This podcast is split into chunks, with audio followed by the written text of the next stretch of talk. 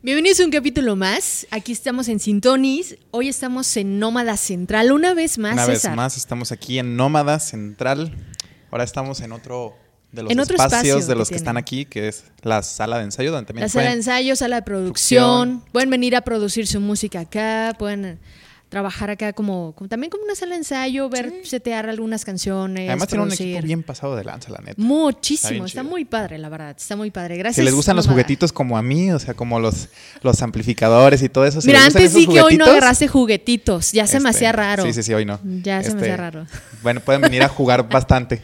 Síguelos en, en Instagram como Nómada Central para que pues puedan venir y conocer el espacio y puedan hacer un, un buen networking aquí, una buena red de, es, músicos Si también. tienen idea de un podcast, también vienen y lo graban aquí sin pedos. Sin problema. Así que, César, hoy tenemos a un invitado muy especial también. Sí, sí, sí, uno de Eh, los buenos, de los chidos, de los de la parte sur del, del continente, Del amen- continente americano. americano. Tenemos aquí con nosotros a Mauro Conforti. ¿Qué Muy tal? ¿Cómo estás. Mauro? Muy bien, muy bien, muy contento de estar aquí en México, en Guadalajara, con una gira. Eh, ya es una, como la gira número 12 que estoy haciendo. La gira Vaya número gira. 12. Sí, Oye, hay mucho La 12. que hablar por Sí, ahí. sí, entonces la 12. va a haber mucho de dónde sacar ahorita. Mucho- como dirían, mucha tela de qué cortar. Mucha, Mucha tela tela de, cortar, cortar.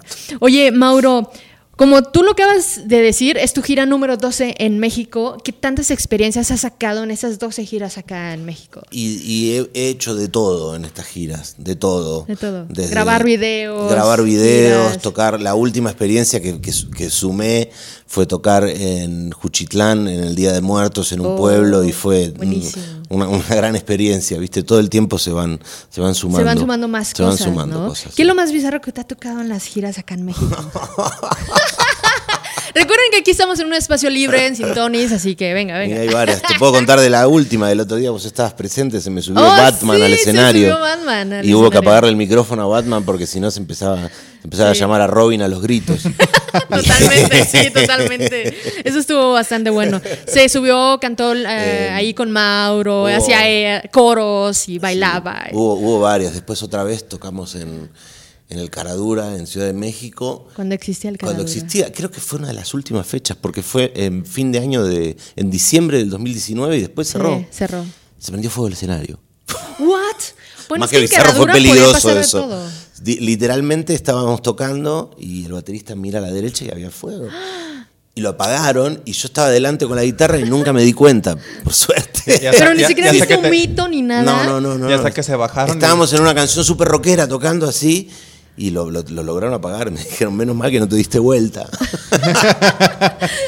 Vaya, Para que vean que tiene mucho fuego la música de Mauro. ¿eh? bastante fuego. Uno dice prender el escenario, pero esto Ah, fue claro. literal. Pero eso Ah, fue no puede literal, fue muy literal eso. Prendió, prendió, ahora sí prendió a la raza. Oigan, hablando del sonido de Mauro, pues Mauro viene pues de un sonido bastante rock clásico, ¿no? Sí. De un sonido muy, Muy desde los ochentero, 50 noventero. Pero también Abarca muy clas- sesentas. sesentas, ¿no? Y son todas las influencias que tengo yo que me gustan y están ahí claras y a la vista. Y me gustan que los discos sean como más eclécticos y que tengan, las canciones sean bien distintas entre sí, pero que tengan un hilo conductor. Excelente, excelente. ¿Y cuál es el disco que más te gusta? O sea, sabemos que tu primer disco fue el de Vida Marciana. La Vida si no me Marciana. equivoco. Este, y de hecho, si te buscan en Spotify, estás como Mauro Conforti Y La Vida Marciana. Exacto. Porque estás así empezando. Mirá, el primer disco se llamó La vida marciana con Mauro Conforti, al revés. Era como una especie de homenaje a la vida acuática con Steve Zissou, eh, la película aquella de Wes Anderson, y La vida marciana por David Bowie, y, y todo un concepto acarreaba ese disco, ¿no? Y la banda que me acompaña eh, en los discos ahora más, porque ahora ya con los vivos van cambiando, es La vida marciana. Se, se- se la bautizó con un nombre para el segundo disco. Entonces el segundo disco ya salió como Mauro Conforti y La vida marciana, al estilo de Elvis Costello and the, and the Impostors o Tom Petty and the Heartbreakers, esa onda. Buenísimo. Oye, pero también tienes como un sonido muy, muy vintage, ¿no? Sí y no. Sí, no. Sí y no. Porque, Porque, en el último disco suena más medio vintage, ¿no? todo, o Ajá, sea, el último disco Sí, suena sí suena más vintage, pero si te pones a escuchar las baterías, están como tratadas como se tratan las baterías de ahora, ¿viste? Que se reemplazan Sí. los tambores, eh, Sí. suena Con como... puro pat Más ahí. traqueadita, ¿no? Sí, pero no son pads, son baterías reales que después se, se, los Sí, sonidos, los pero sonidos. no grabo en general con, pads. Eh, pero a mí me gusta en realidad que los discos, viste, tengan un sonido como más clásico porque a veces siento que cuando algunos artistas sacan un disco muy a la moda con el sonido de la época, después pasan unos años y ese audio queda viejo y ya queda medio, medio feote, ¿viste? Sí, sí, sí, ya no lo, lo, escuchas y dices, pues como que no. Ya pasó, este audio ya pasó, aunque la canción puede estar buenísima, pero eh, el tema de la producción me gusta que, que vaya por ese lado. Y ah, bueno, y además de que en, Buenos Aires yo tengo un estudio que está lleno, es una juguetería que recién decías, de es una juguetería de los teclados y es uno de los pocos estudios allá, Spector, que tiene todos instrumentos de teclados reales, ¿no? Es como el anti-MIDI, están todos, es un estudio de pianos, ¿no? Ya, buenísimo. Oye, Mauro, háblanos, tú vienes de Argentina. Argentina en la historia de la música en español, pues ha traído a muchos. Cuéntanos ahorita cómo tú ves la escena en Argentina. La, veo muy variada, la escena en Argentina. Ahora yo creo que está todo más, eh, más for export. ¿no? Eh, hay un montón de artistas, pero ya van un poco más al urbano y para con, otro, o al pop, viste, de, el pop femenino y, está todo. Ahora de repente podés ver, no sé, a Nicky Nicole en, el billboard, de, del Times Square, viste, de Spotify.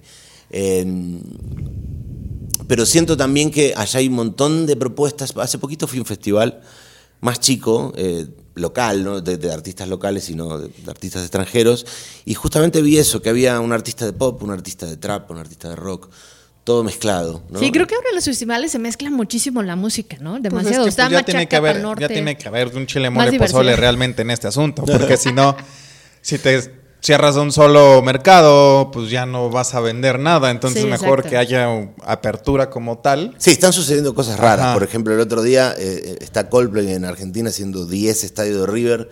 Invitaron a cantar a Tini, que es una artista pop de allá, muy chiquita, ¿viste? Y esas cosas antes no pasaban. Oye, es que como dice, creo que los mercados han abierto muchísimo, ¿no? La, la apertura pues a jalar a otros sonidos, a otros artistas que, la están logrando, porque ahorita en el trap la Argentina está... Por eso te digo, está como liderando y está... Bueno, el artista más escuchado de Spotify es Bizarrap, que es un productor, tiene muchas más escuchas, muchísimas. Ayer estaba viendo. Es un genio ese cabrón. Sí, Rosalía tiene un poquito más que él, imagínate. Está a un nivel y tiene más que, no sé, que Paul McCartney, que los Beatles. Y, bueno, serio, ya, ¿eh? ya se llega mucho. Digo, wow, ¿cómo? Y es un productor el pibe. Y es un productor, pero pues ha hecho lo que ha querido, ¿no? Con Visa Rap, ¿no? Sí, sí, sí. Pues es que creo que eso es lo, lo, lo, entretenido, ¿no? O sea, que uno haga lo que lo que quiera, lo es que veníamos platicando antes. Es un poco eso. Antes de empezar ahorita, que, que hacíamos que el güey hace lo que quiere hacer. Sí. Va a vender la música y va a hacer la música que él quiere hacer y entonces es lo que va a empezar a como consumir.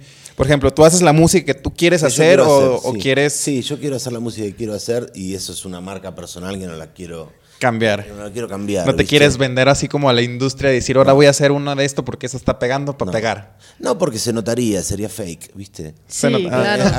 creo que Mauro tiene su estilo muy marcado. O en algunas colaboraciones que decís, mmm, esta colaboración huele a fake, huele para sumar. Eh, huele mainstream. Huele para sumar números a Spotify. Sí, claro. Sí, sí, sí. Eh, no, iría conmigo. No sé. Yo creo también que después de la pandemia y de todo eso. Eh, los artistas se revalorizaron a, sí mismos y dijeron, bueno, vamos a, voy a hacer lo que me sale del corazón y, lo, hago. Me da la chingada gana, como dice, Algunos artistas. Como, diría Chabelita Vargas. Sí. Qué linda Chabela Vargas, la vi en Buenos Aires hace unos años, oh, hace qué, bastantes qué placer. Sí, vaya, vaya. sí. Qué placer ver a Chabela Vargas. Sí, qué placer ver, a Chabela Vargas. Oye, pero Mauro, a ver, tú también, aparte de la música, la producción y todo en tu música, que se refleja mucho en tu música y por eso está tu estilo, estilo también trabajas mucho el arte audiovisual. Sí. Ah, háblanos de, todos los videos que has sacado porque están increíbles. Me parece súper importante eso. Eh, va, tiene por ahí la misma importancia de, de, la música, le doy la misma y me involucro, me involucro mucho en los videoclips que hacemos y siempre trato de colaborar con distintos artistas, distintos directores o directores de arte, diseñadores, eh, animadores, lo que sea. Eh, y me involucro mucho, es más, y hasta algunos videos me he animado yo a hacerlos. Eh, aprendí, en la pandemia aprendí a editar, eh, y hacer stop motion con un teléfono. ¿Te acordás del video ese? Con mis juguetes en mi casa, no había otra cosa que hacer que moverlos, en stop motion y hacer un video. y me gusta mucho esa parte. Siempre las artes plásticas y vengo de una familia de artistas plásticos también. Entonces siempre esa, esa parte me, interesó mucho. Ya. Has grabado videos acá en México, ¿no? Hice uno, eh, sí, a ver, pará, hice dos hasta ahora. Uno con Ale, en la colaboración que hicimos con Ale Aguirre, que es una cantante de aquí de México. Em, ese fue un video en Coyoacán, como te diría, un video más, más regional. Más regional, más regional. claro. Y después hice el otro que es un poco más místico, que el año pasado lo filmamos en Tepoztlán y, en las pirámides, en Teotihuacán, eh, que es una canción que se llama Trópico, que es este último álbum, Esplendor, y está inspirada en mi papá, en los viajes que, hizo mi papá al Amazonas en, Brasil. mi, viejo era un médico que se fue al Amazonas, un loco, en el, 70, en el año 71, a vivir con los indios. Y, y la canción habla de eso, entonces quise hacer como algo medio Indiana Jones en el video.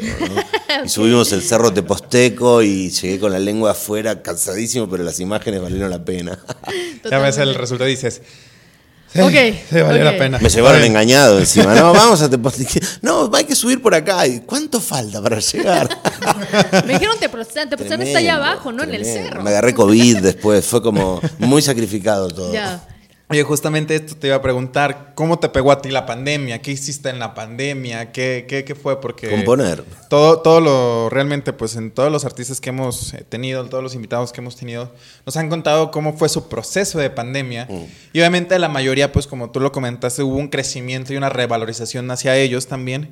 Pero, cómo, fue contigo? O sea, tú me dijiste ahorita compusiste, o sea... Sí, mira, había empezado a componer una semana antes de que arranque la pandemia. Yo venía de presentar el disco La Bestia de la Energía, el anterior, y que me consumió mucha energía.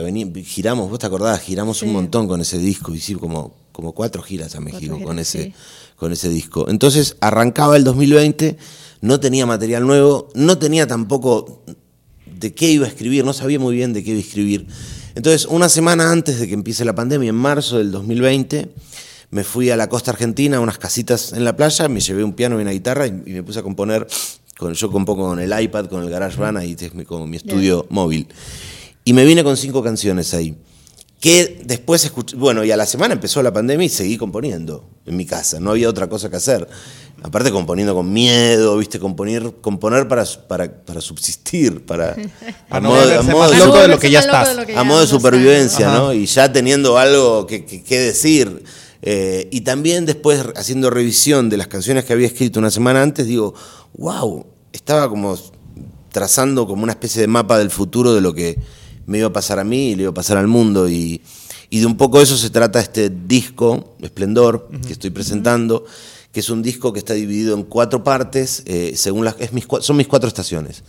Eh, ya sacamos verano, pero primavera, verano, ahora el 18 sale otoño, ahí ya hay un single del otoño. Y fueron todas esas canciones que hice en todo ese tiempo, que después las compilé por moods y dije, bueno, esto va para más, tiene un clima más primaveral, más veraniego, más otoñal. Y en esa ando sacando esplendor. Sacando esplendor. Ese disco está muy bueno. Está bueno. Yo me preguntabas cuál es uno de los que más. Y siempre, a mí el que más me gusta es el último. Sí. Y, luego el siguiente te va a gustar claro, Claro, uno busca siempre la mejor canción. Vas evolucionando vas y vas evolucionando las cosas que más te gustan. Por eso mismo, por eso mismo. Excelente. Y aparte son canciones que se hicieron en un momento muy especial y, por eso lo, valorizo tanto. O sea, ahorita tú me dices que el más disco que más te gusta pues es este, pero de las canciones que has escrito pues una la tienes como muy guardada en tu corazoncito. ¿Cuál sería esa canción? Y te puedo decir eh, Paralelos entre vos y yo, que es una canción que toco siempre, em, En Ruta, El Héroe, eh, las colaboraciones también, el tema con Fito Páez es, importante también, El Encanto Bajo el Mar, con el videoclip, con los con los Muppets que hicimos, que también fue una cosa fuera de lo normal. Hacer hicimos un video, ¿lo viste? sí, ese video, sí lo vi. Con los, Muppets caseros hechos por nosotros, cortando goma espuma, así, mirando por YouTube cómo se hacían Muppets. Y llegamos hasta, hasta la hija de Jim Henson que nos mandó una felicitación y nos invitó al estudio en Nueva York donde se hacen los Muppets. Entonces, eso ya es un galardón mucho más grande que un premio MTV o lo que concha claro, Claro, Sí, sí, sí, ya, te están invitando realmente donde nace, pues es claro. todo eso, ¿no? Todo eso, ¿no? Sí, y bueno, también pues muestra pues, esa cultura pop que, muestren su música. Que, que sigue estando desde. Pues, ¿cuándo empezaron los Muppets? Como en los, los 70. 70. Sí. y siguen vigentes ya todavía 2022. Y yo me identifico mucho con el, con el tipo, con el creador de los más, como Jim Henson, porque era también medio visionario y medio que se, él se, metía a manejar a la rana René, a la rana Kermit, él, y siempre estaba como buscando formas, a los George Lucas, ¿viste? Esa onda eh, de personajes que son medio únicos y que también una cosa importante de estos personajes es que lograban crear buenos equipos de trabajo, ¿viste? Y de convocar otros genios para trabajar con ellos, de otros artistas genios para trabajar con ellos. Ya, buenísimo. Oye, yo quiero saber su influencia de Bowie, porque también traes mucha, mucha influencia de Bowie. Y Bowie es uno de los más... tuve la suerte de verlo en vivo en el 97, cuando estaba así encima Bowie en un momento eh, raro en cuanto a la producción, era la época del Jungle, del disco Earthling, ¿no? Y que es un disco rara la, la, producción de. Creo que no sé si no era Trent Reznor el, el productor de esos discos. Eh, y lo vi en el estadio Vélez y me voló, la, me voló la cabeza. Y Bowie siempre me pareció un artista que, que creaba personajes, que cada disco era distinto, cada disco era un cuento diferente. Por eso en eso me siento también old school y me gusta eso de. Eh, de agarrar un concepto por disco, ¿no? Pues va Ahora más, más nada como un storyteller, ¿no? Claro, y cuando terminas ese concepto lo cerrás, lo pones en un estante y pasas a otro. Que sigue. Y se te va sumando eso, ¿no? Eh, por eso también lo de Esplendor está bueno porque si bien está siendo lanzado en cuatro EPs, antes sale un sencillo, más eh, acorde a los tiempos de hoy, eh, de la, época de las plataformas y de los sencillos, sigue siendo un concepto. Sí, sí, no, concepto sí. Y Bowie era un artista conceptual único y cuando único y cuando se murió se me rompió el corazón porque aparte eh, era como una especie de norte. Cuando salía un disco de Bowie, de Bowie decías, ah, bueno, ok, viene por acá la cosa. Viene por, acá, vamos por acá. Porque siempre fue como que muy adelantado a su época. Muy adelantado. Y, y, tengo aparte como unas coincidencias, me acuerdo cuando... ¿Qué pasa a veces con los artistas que uno, que uno es, muy fan, no? Por ejemplo, eh, yo saco el disco ese, el primero, La vida marciana, Life on Mars. El corte de ese disco es una canción que se llama El día después. Y después Bowie, su anteúltimo disco que estaba desaparecido por mucho tiempo y de repente de un día para el otro salió un disco de Bowie. La tapa es la tapa de Heroes con un cartel blanco en la cara que es fumo. Sí, sí, Este lo hizo un genio, un diseñador alemán genio o lo hizo él con, el canvas, no sé, ¿entendés? Pero no, era por él el diseñador alemán genio. Es un concepto muy alemán eso, muy eh, minimalismo al, mango. Y el disco se llama The Next Day. Y, el día después, entonces eso fue como, wow, vamos, estamos conectados. Sí, oye, estuvo buenísimo. Se siente mucho, o sea, digo, se siente como la emoción que te da pues de contar eso y está, está entretenido porque este, ahí es cuando ves que realmente estás conectando y estás creando algo como, como muy propio. Muy, propio, muy real, como tú lo estás mencionando. En el capítulo pasado hice una pregunta muy importante que la voy a volver a hacer. Es, tú ya tienes tu carrera, tú ya tienes todo, pero ¿qué consejos? No, todo no tengo. O qué le, más bien. Todo no, tengo. pero ya falta más popularidad. en serio. Pero ya tienes pero pasa que vivo la vida como del artista, porque vengo también de familia de artistas, entonces estoy muy comprometido con, estoy 100% eh, abdicado a, mi arte, ¿viste? Entonces, por eso me cuesta decir, bueno, vamos a hacer esto, a ver si la pegamos por acá. Me parece que ya eso, pensar así no va. Sí, no, no va. No, va, totalmente. O sea, pegarle a la viralidad como que tampoco está tan, tan cool ahorita, pues. Si la pegamos, bienvenido sea. ah, sí, sí, sí, claro, claro. o sea, es que si te enfocas en eso, o sea, no, no se va a dar. No, claro. No se va a dar. Ah, bueno. ¿Qué me quedé? ¿Qué ibas a hacer tu ah, pregunta? Sí, la pregunta. ¿Qué consejo le darías a los músicos nuevos que quieren dedicarse a esto, a, los chavitos que nos están viendo, o incluso a los músicos ya experimentados que quieren como entrar a este mundo, pero pues que no han podido como tal? Dedicación. Vos dijiste dedicar, que tengan dedicación y constancia y que crean en lo que hacen, ¿no?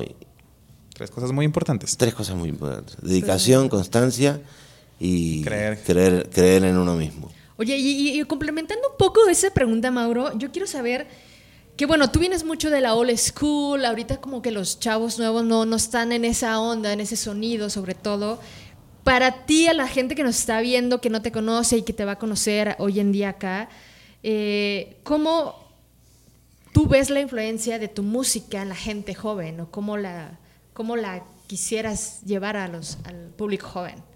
Y la mejor forma es tocando, creo. Tocando. Y poder presentarse en, escenarios grandes. Y la música, mira, atraviesa los corazones y, el alma. Claro. Si podemos lograrlo con uno, lo podemos lograr con varios. Ese es el tema. Ese es el tema. Eh, entonces, es, tener un poco más de exposición en cuanto al, al vivo, porque también la otra vez hablábamos, siempre nos rompemos la cabeza con el tema de los números en las plataformas y no, es solo una referencia, pero no. No sirve de mucho ser un artista digital. Sí, no. Y hay que, hay que mostrarle a, el en vivo. El en vivo a la gente, ¿no? Eh, pero también para, para, poder sumar más gentes en vivo. Eh, yo creo que el, show en vivo es con lo que valida todo, porque por ahí podés escucharlo, te puede gustar, no puedes seguir, pero no por ahí no te vas a, aventar a lanzarte a, ir a un show. Tenés que ir a un show y si te pasa algo, bueno, volvé y... Sí, claro, sí, sí, sí, el en vivo siempre ha sido donde digo es que ahí, descubres realmente el artista que es, ¿no? Sí, y bueno, y después otra cosa, que hay público para todo también. Lo que te decía, que está como muy variado.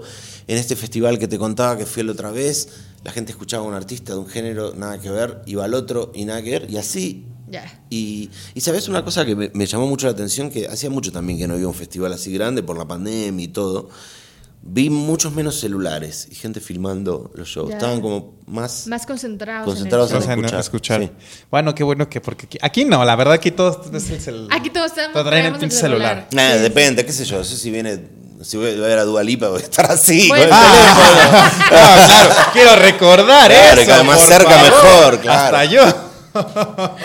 no, sí, sí, sí. Ah, no, sí. Donde cree que estés. pero creo que los artistas independientes bueno, toda la gente creo que necesita darse la oportunidad de escuchar artistas independientes, ¿no? Y por eso también hacemos este podcast, para darles esa, esa exposición de música nueva en Latinoamérica, ¿no? Mm. Que se está dando y pues ya tenemos, hemos tenido varias ya. Pues sí, de hecho. Y a ver, hace mucho no hacía esta pregunta. Dale, dale. de las veces que has venido aquí a México, más bien de tus giras, que has compartido escenario con diferentes, este, pues, artistas, bandas, agrupaciones, de todo, ¿cuál es como la que dices, híjole, esta sí no me gustó para nada? ¿De qué? ¿De colaboraciones? Ajá. no, no, de colaboraciones no, contigo, o sea, no de colaboraciones, de colaborar en el escenario. De fechas, sí, hay, ha, habido fechas como más difíciles que otras, eh, ciudades más difíciles que otras, pero no vamos a hablar mal de nadie acá. Aquí se puede, no pasa nada. hubo como, No, hubo por ahí, por ahí algunas fechas que, por ejemplo, en Toluca una, una vez hicimos como una fecha con muchos artistas argentinos que también estaban por acá. Y nos pasaba eso, de que claro, no nos conocía nadie. Y, pasa eso a veces. Te subís a tocar el escenario y no hay nadie en el show, ¿viste? Y, o me ha pasado de irme a lejos y que, sea un fracaso el show. Y bueno, uno aprende de esas cosas también. Claro, es que creo que todavía tenemos un cliché de que el argentino es sangrón, ¿no? O sea, es sangrón. Acá en México sí. lo, lo topamos mucho por la selección entonces creo que traemos ese cliché todavía de que el argentino es muy sangrón, ¿sabes? ¿Sangrón qué sería? ¿Mamón? Mamón. Mamón. O sea, no quiere decir la palabra, pero sí, mamón. Dilo bien, mamón, payaso. Sí. traemos ese cliché de los argentinos. Yo, yo lo traía un poco, pero bueno, ya empecé a trabajar mucho, con mucha escena argentina y dije, güey, no, ni al caso. O sea, pero creo que lo traemos por el fútbol. Puede ser. No, también, eh, te digo que hay unos argentinos que mejor perderlos que encontrarlos. bueno, sí. Como en, todo, como en todos lados, ¿no? Sí, sí, sí. Eh, pero bueno, ya son, yo Amón es el que viene y por primera vez y cree que. Eh, cree que ya la va a lograr, ¿no? Claro, no. no. un pinche auditorio nacional lleno y yo el creo que después de haber venido 12 veces y tengo una mala experiencia, tengo mi derecho a quejarme, ¿no? Sí, ah, claro, Tengo mi derecho a quejarme. Por eso, te eh. pregunto, para que te puedas quejar bien. Oye, Moro, dale. No, por, ejemplo, me te cuento una. El otro día tocamos en, este lugar, Juchitlán, hermoso todo el, hermoso toda la organización. Pusieron, era el Día de Muertos, pusieron un Maradona, esqueleto por mí. Ah, Tremendo. ¿Ves? Todo viene del fútbol. Hermoso, hermoso. Pero después terminamos, terminamos de tocar y nos dejaron colgados sin, transporte ni nada. pasan esas cosas. Pero bueno, es cuestión de organización. El show estuvo increíble. El, mejor lugar, el lugar más seguro de todos, lo decía Charlie García, es el escenario. Es el escenario. El escenario es el lugar, salvo que se prenda fuego. Aunque prendas el escenario. Ahí salimos corriendo. ya, buenísimo. Oye, Mauro, ¿qué les podrías decir a las nuevas generaciones sobre la música hoy en día? Eh, y que... Vamos, vamos, vamos. ¿Qué, le puedo decir a las nuevas generaciones? Que no sean degenerados, loco. no, o sea, no todo es sexual, güey. No todo es sexual, por favor. No, no, no, que, escuchen, que escuchen música, que escuchen, que estén abiertos a otros géneros, que escuchen también la música que ya pasó, porque que descubran la música que, descubran la música. La música de antes también y que tengan siempre una mirada para el futuro, porque no es solamente mirar para atrás. Claro. Eh, pero bueno, yo mira, yo estudié una carrera de música clásica y de qué se trataba esa carrera, de estudiar músicos que de, siglos atrás, ¿viste? Y con eso aprendí la música clásica, los grandes, la música académica pero a la vez estaba con el rock. Yo también tuve la suerte de que en ese momento que estudiaba iba y, venían, venía, viste, venía Bowie, venía McCartney, todo eso. Y, bueno, eso mismo le digo a las, nuevas generaciones, que escuchen, que tengan los oídos afilados. Afilados, abiertos. Abiertos. Muy bien. Y que no se concentren solamente en un solo ritmo, porque a mí lo que me pasa un poco con la música urbana, que está todo bien, pero siento que es un solo ritmo y hay millones de ritmos. Sí, claro. Sí, sí, sí. Que el mundo no esté condenado a no un. solo el tumpa, tatún cancún, el reggaetón, ¿no? Sí, sí.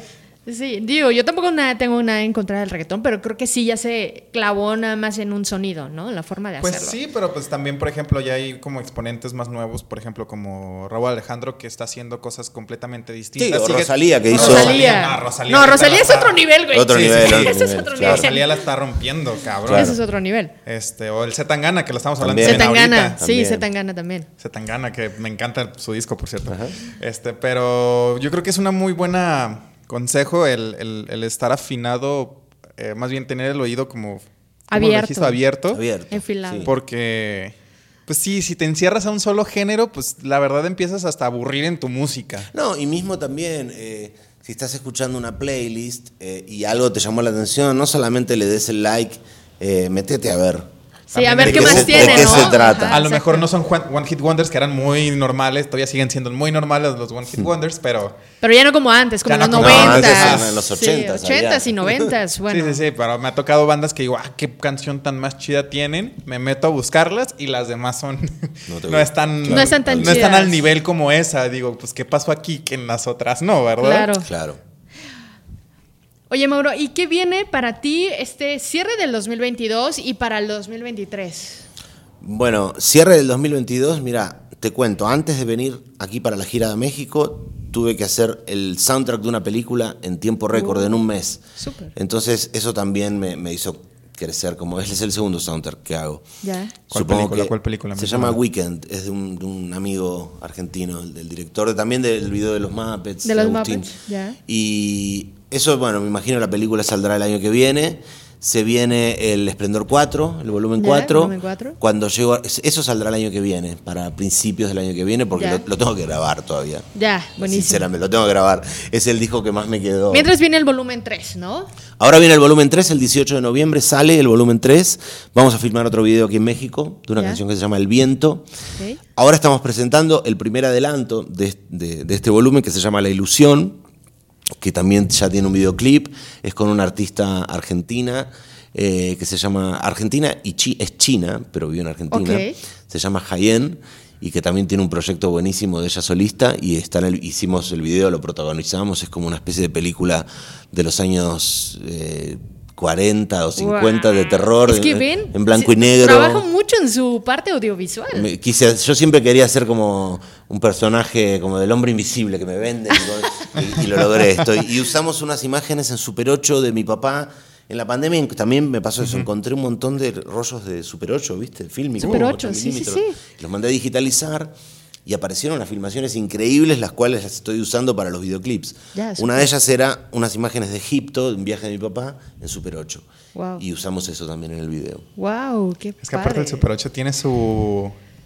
como una cierta como esencia bien. Marcada. Bien marcada, como muy Entonces, como era, la tenías ahí, pues tenías ahí tu, la cámara. tu camarita. Pues, y si querías grabar el audio, si querías grabar el audio, la cámara tenía un microfonito chiquitito, entonces tenías que estar apuntando. Sí, apuntando. Eh, en el videoclip este nuevo hay una escena que es la final, que la dejamos con el audio real porque mi papá enganchó una boda en la calle. En Egipto, en el Cairo, ¿viste? Oh, entonces termina el video y está todo el audio de la toda la música, egipcia y aparecemos nosotros intercalados como bailando y está y justo ese momento del video se va a color porque todo el otro es, en blanco y negro. Buenísimo. Oye, eh, la ilusión, vayan a mi canal de YouTube a ver lo que es Sí, sí, sí, vayan a ver todas sus redes sociales. Sí, sí, sí. ¿Vienen, ven, regreses a, a México en 2023? Eh, seguramente, seguramente, Que estamos viendo también si hacemos Europa, que tenemos muchas ganas. Qué rico. Y mm, España. España. Y bueno, y la gira esta por México es un poquito más larga también de, la gira anterior. Vamos ya estamos aquí en Guadalajara, tocamos este, este 6 de noviembre y después nos vamos para León el 10 de noviembre, el 11 hacemos Irapuato el 13 tocamos en Ciudad de México en el Foro del Tejedor, Foro del Tejedor. que es un lugar hermoso porque tiene un piano. Entonces, eh. a mí me gusta cuando, viste, si hay un piano, no, no puedo. Tiene que ver a Mauro Conforte en vivo, porque él en el piano, bueno, él está volando, él está volando cuando toca el piano realmente. Y me gusta mucho tocar el piano, sí. me gusta mucho improvisar. Y, sí. y después tenemos el 19 Puebla y el 23 es el cierre en el Instituto Mexicano de la Radio, en el IMER, que ahí también es un show, y ese va a ser un show distinto porque lo voy a hacer solo a piano, con un piano de cola de ahí, que, era, es una donación de Armando Manzanero ese piano.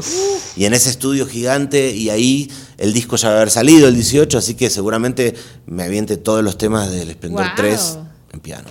Oye, Mauro, tus redes sociales, por favor, para que la gente te siga. Me pueden encontrar como Mauro Conforti en Facebook, Instagram, TikTok Eh, Twitter y Mauro Conforti en YouTube también y Mauro Conforti y La Vida Marciana en Spotify, en, todas las plataformas, digitales. Buenísimo. Oigan, yo realmente le recomiendo mucho la, la, música de Mauro. Trae, trae mucha ricura musical en sus canciones, en su estilo. Si les gusta el rock, el este, rock, pop de los 80s, o el rock 70s, el rock clásico así, con algo más nuevo con un, fresco. Con un poco de tradición también. Ajá, fresco, tradición y todo. Es que trae mucho rogal argentino. Este, pues aquí, ese es el, el exponente perfecto que está dando de calvar el día de hoy. Muchas colaboraciones también. Vienen muchas colaboraciones. Ustedes busquen a Mauro Conforti en todas las plataformas, busquen sus fechas, estén al pendiente de él, así que muchas gracias Mauro por gracias, estar Sol, acá. Gracias. No, no, no. Muchísimas gracias. No se olviden de seguirnos a nosotros también en Como MX. Eh, estamos en YouTube también. Recuerden, ya tenemos ahí a las chicas de Yorka, viene de Supuestos, de Mauro Conforti, vienen muchos, muchos, muchos más. Y estamos en todas las plataformas digitales, en Apple, en Amazon, en Deezer, en Spotify. Así que Sintonis MX para que nos sigan. Así que muchas, muchas gracias. Gracias, César. No, ¿de qué? Hasta bueno, nos vemos. Muchas gracias. Muchas gracias. Adiós.